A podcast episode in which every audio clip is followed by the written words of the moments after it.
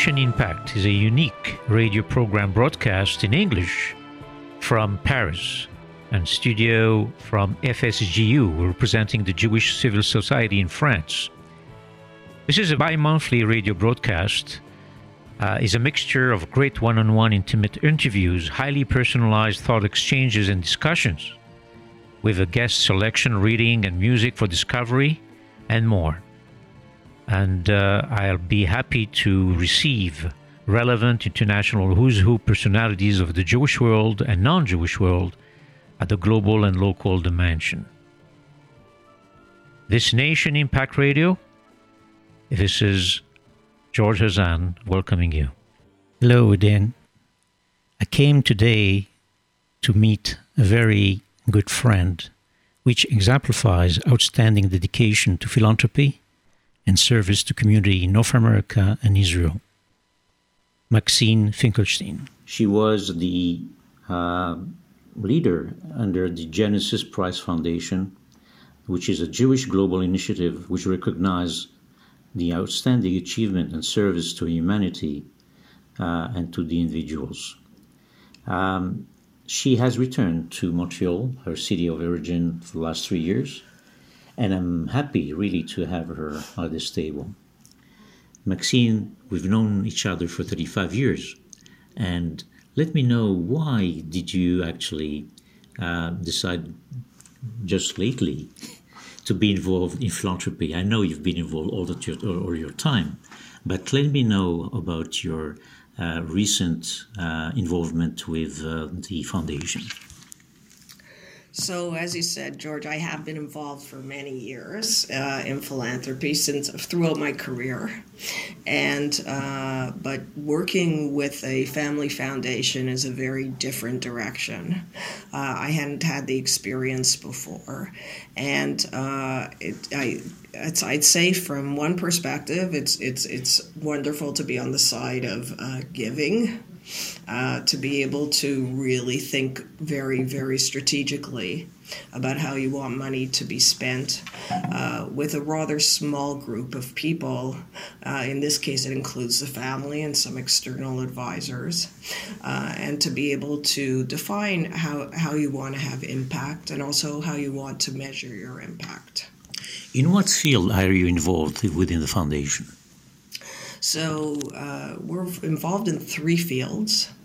Uh, primarily. The first is uh, scientific research that relates to improving public health. Uh, in part, this relates to the history of the family. The Goodman family uh, was fortunate to be able to create their wealth in Quebec primarily uh, through the uh, generic pharmaceutical drug business uh, Morris Goodman, who's the uh, senior in the family and the one of the co-founders of the foundation, along with his uh, late wife Rosalind Goodman, uh, was a very uh, early uh, investor in generic pharmaceuticals. started a business called Pharma Pharmascience, which well. is now a leading generic right company in Canada, yes, North, North America, and I'm also a, a significant employer in Quebec uh, very important in the economy here.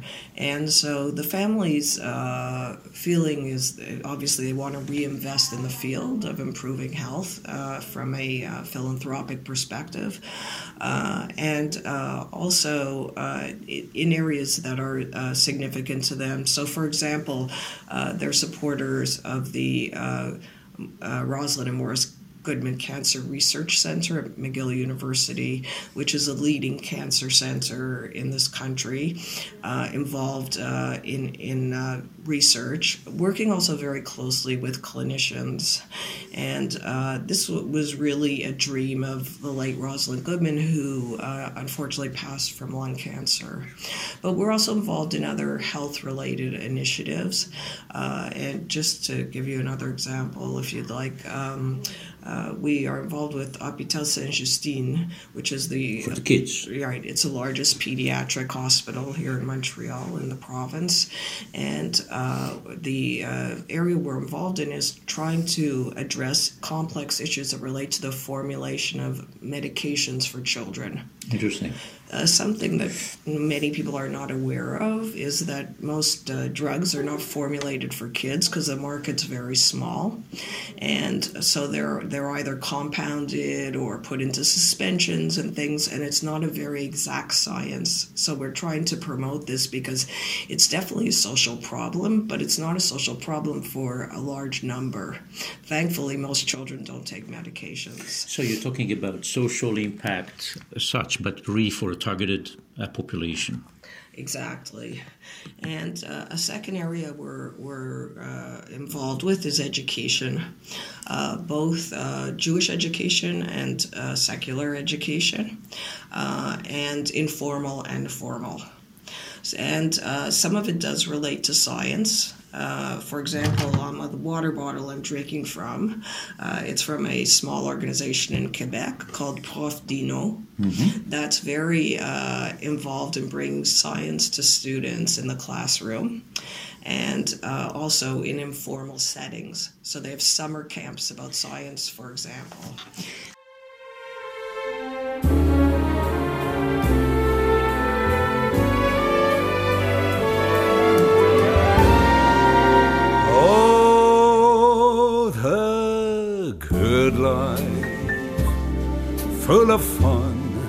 Seems to be the ideal. Yes, the good life lets you hide all the sadness you feel. You won't really fall in love or you can't take the chance. So be honest with yourself. Don't try to fake romance. It's the good life to be free and explore the unknown. Like the heartaches. When you learn, you must face them alone.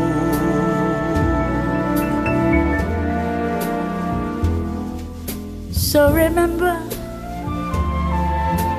I still want you. And in case, and in case you wonder why, just wake up. Wake up and kiss your good life. Good life. Goodbye. Um, how much are you involved in, within the foundation to Israeli related or Israel um, really causes or purposes? Uh, so we're rather new investors in Israel directly. The family's always been great supporters of Israel through traditional organizations like the uh, Jewish Federation and uh, uh, Jewish National Fund, etc. Uh, but we've just entered into really targeting projects in Israel, and uh, we have a significant project now. We're involved with uh, in uh, with the uh, Weizmann Institute of Science, um, in, and it relates to improving the quality of science education in high schools. Interesting. So provide scholarships for uh, teachers to go back to school to get a master's degree or a graduate certificate. And in fact, uh, we picked up this project to continue to support it after uh, the Rothschild family had had been involved in it for many years and then had moved on to other good things. And we said we would begin to support it, and we've been involved for a few years. Are we are we talking about the Rothschild from France right. or from the England one? Uh, the France. I see.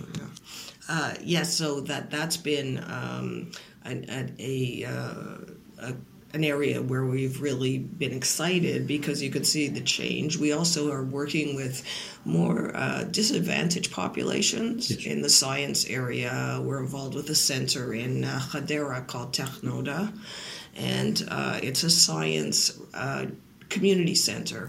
And uh, it helps kids there who are from very disadvantaged families. We primarily work with Ethiopians, and to help them get to their five points in their science for the matriculation so that they'll they'll have the advantages of children who come from better homes. But our our biggest initiative now in Israel is around uh, something completely different. We're trying to bring the culture of overnight summer camp to Israel. I see. Uh, which, Why, why, why is that that that uh, I would say focus uh, emerged? So three three reasons. Uh, one is uh, we know from deep research that's been done in North America and to some degree in Western Europe. Um, that overnight summer camping, which is an immersive experience, is one of the best uh, tools and the lowest cost for helping children develop a strong identity, for becoming more, uh, uh, I'd say, accepting of others. Uh, because you're in a, a situation where you have to live with other people who are not your family for an extended period of time, learning leadership skills, and, and really focusing on values that are important to growing good citizens. More on the cultural aspect, Uh, or more on the value shared value aspect? it's it's a more on the shared value, uh, but also the intercultural aspect. In Israel, you know, you at 18 have when you go to the army, you have to learn about other people. But here's an opportunity when you're younger, and we're looking at the 11 to 15, 16 year olds, uh, to to learn that not everybody's like your family. So, um, and also that there's a civil society out there to think about. So that's part of what we're trying to bring to this culture of summer camp. The last thing uh, that we also are looking at as a criteria is that it should have some. Uh, Shabbat experience, to have some Jewish content, and to have, show that there's pluralistic ways of, of connecting to your Judaism. So um, we're we've set up a, forum for summer camps for Israel, and we're we're uh, encouraging others to invest. We're not actually uh, taking on the responsibility of running the camps. We're working with organizations who would like to, and for the first year, we're providing capacity building grants to camps, and as well as scholarships. I would like to turn now to a different uh, setting or a different experience, and probably even if it's a little bit older. You've been very active into the what we call the Fed- Jewish Federation in North America and net, its network, so you know throughout what really the processes and and how it functions. We are quite interesting interested to know how the federation is handling the philanthropy aspect on a, on a very micro, macrocos- macroscopic aspect, not on the micro aspect, because now you're doing something that is very targeted, very focused. But really, when we're talking about handling, you know, populations that you that you've been, you know, responsible with, you've been at JAFI, for instance, for between Israel and and the Jew, war Jewry, but also in Toronto, uh, which is a very important uh, community in Canada, but also from Montreal. How, what perspective does, does it bring when we, that we can show the world uh, about the uh, Jewish philanthropy that is actually exercised and, and practiced here in, in North America?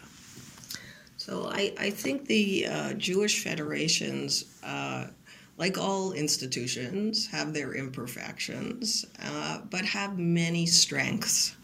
And, um, you know, I would say from a personal point of view, I, I learned so much from working in a Jewish federation uh, because it teaches you about the strength of community. That when you you can do things on your own, but I even know this now working in a foundation. When you can find partners to collaborate with, you're always going to do better and do more. And the Federation is the ultimate example of that, perhaps a bit in an old school way, but uh, it. It, it, it leads you in that direction that you have to understand the communities are diverse and they're not made up of one kind of people. And you have to think of all the different demography in your community in order to really think that you're in order to, to come to the recognition you're either doing a good job or you're not. Because you can serve a very small part of your population and feel good about it because it's easy. But then as you move outward and it becomes more challenging how do you deal with it? So you know t- take a community like montreal that's very uh, uh, culturally diverse as a Jewish community. Uh, you know, it took many years to get to a point where the community, I think, embraced the fact that there was a strong Sephardic Francophone community here uh, that didn't have the same culture, didn't have the same habits, didn't have same language. Uh, and when you were speaking about need for uh, families, for elderly, uh, for those who needed help getting into the workforce. Um, it's it's not homogeneous. And so you have to be very conscious of that. And I learned that lesson through the Federation to a great degree, and also through making mistakes. So I, I, I really believe in the idea that you do need a strong central organization in the community in order to have a table where people can come together and collaborate. Um, today, uh, family foundations, private foundations have become much more important. That's right. And I know that there's a bit of a rub in many places between is the federation more important, is the foundation more important? And here, for example, I'm working with a, a group of local foundations who are helping to build new initiatives around engagement, around Jewish engagement for the next generation. It's called Passport uh, Montreal. And the idea is to find many, many entry points. And as this evolves, it also brings in new topics. For example, now we're starting to talk about interfaith families and how do you uh, address their needs and, and welcome them in the community. Because it's a reality. And uh, part of that happening came from these foundations raising the topic. Um, because uh, at times the federation can also be pushed to you know keep things quiet not talk about them uh, you know we're also looking at uh, the needs of other populations trying to make sure for example the russian speaking jewish population is well engaged and uh, teens and uh, other groups that are less affiliated at certain points in their life. So I, I think the Fed, with if the Federation is able to find comfortable ways to work with foundations, it's, it's, it's a win-win for everyone. And they'll continue to receive the support that they need from private foundations, from family foundations. Just for a few minutes, what is your stance about Israel and your involvement with Israel how you feel now the North American uh, um, Jewish communities feel about Israel and also the bond that exists between the two communities. I, uh, on a personal level, uh, Israel is a very important part of my life.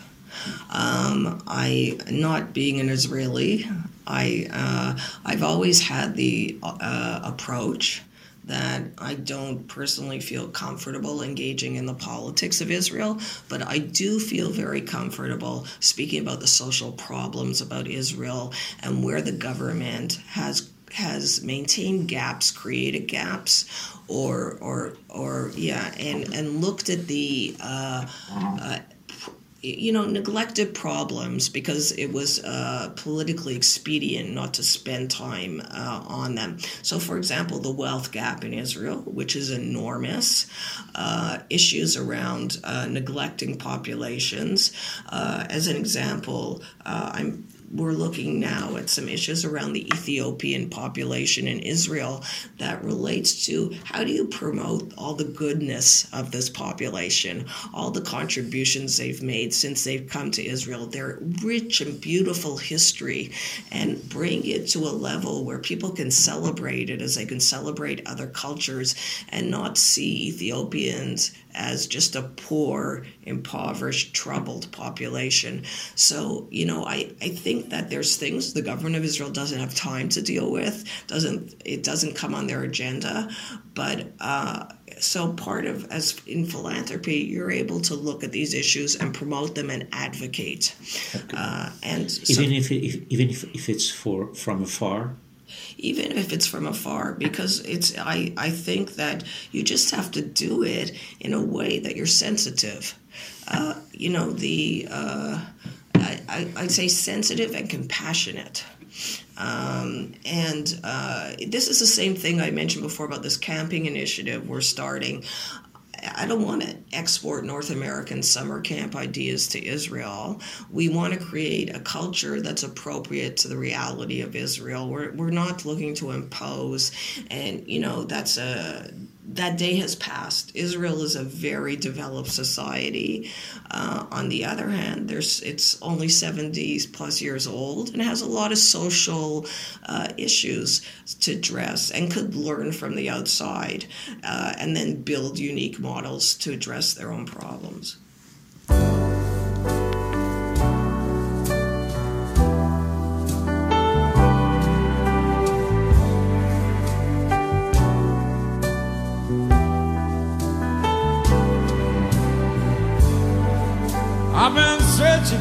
Time.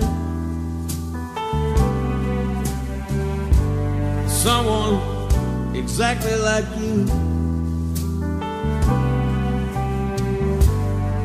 I've been traveling all around the world, waiting for you to come through. Someone like you make it all worthwhile. Someone like you, keep me satisfied. Someone exactly like you.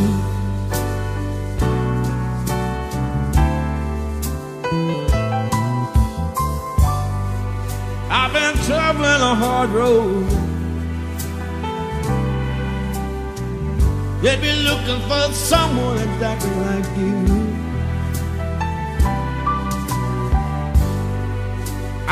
I've my heavy load, waiting for the light to come shining through. Someone like you, make it all worthwhile. Someone like you, make me satisfied. Someone exactly like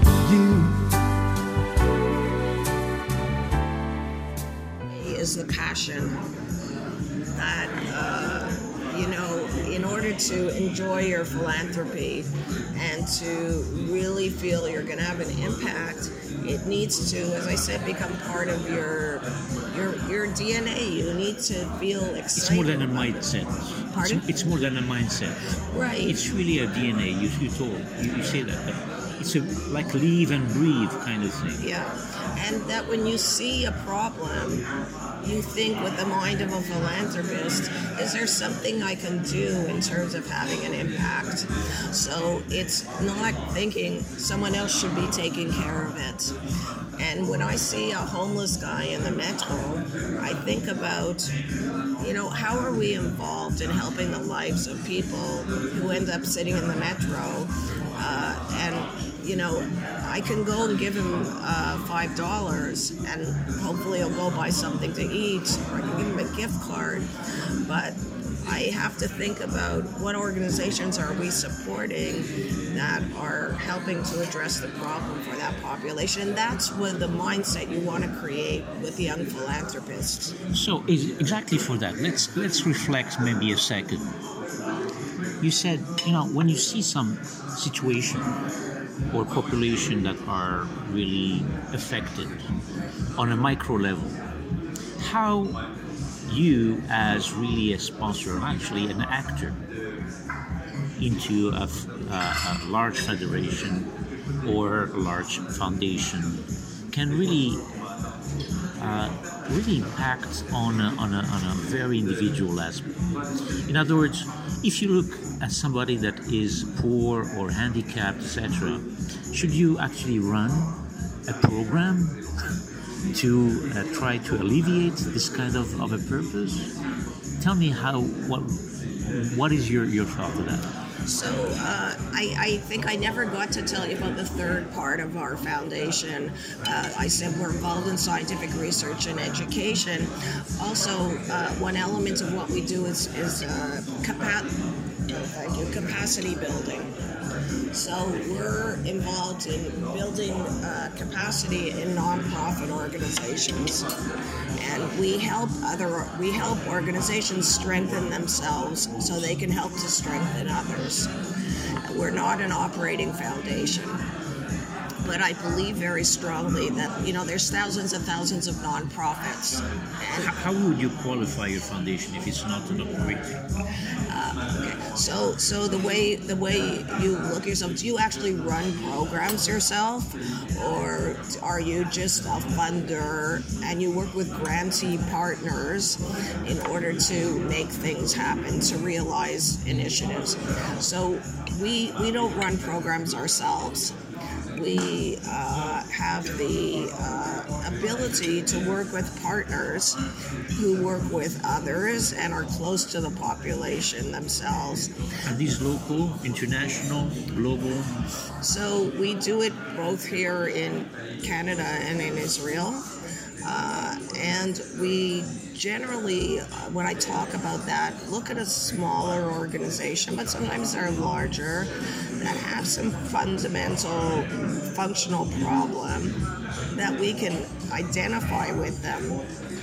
And we think about what can we do to help strengthen your organization so you'll be best in class and not always be struggling to pay you know your bills at the end of the month. So that's a very important part of it. You know in the past there was a feeling amongst foundations and, and a lot of donors that they didn't want to pay for operating costs or overhead what you would call overhead. They just want to contribute to program. And it's not realistic because if you can't support overhead you're never going to have a good organization. And it'll be very weak at the top.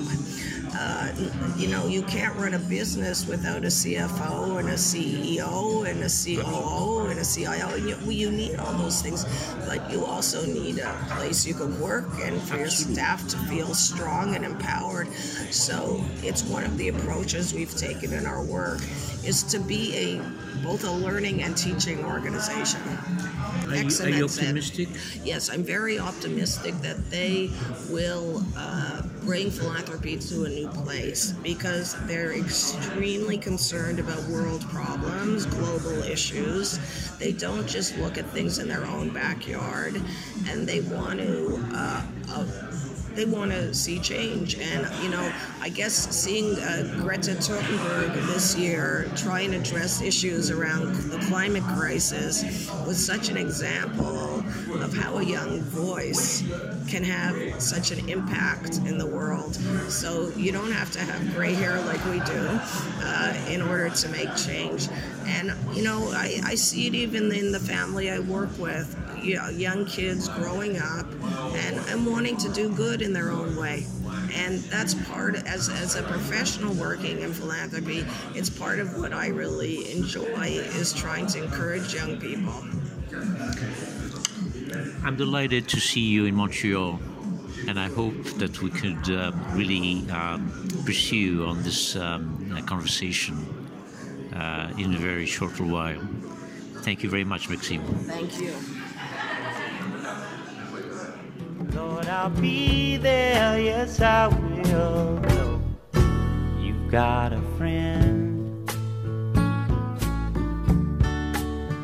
You've got a friend, yeah.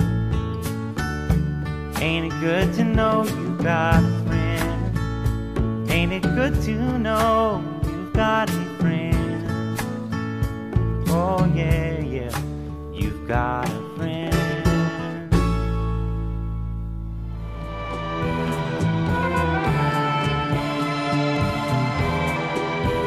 Please do search Nation Impact, the bi monthly program broadcast from France capitals, our recording studios in Paris, radio radiosaj.info website, or log in at the Apple and Android applications under SAJ FSJU. My name is George Hazan.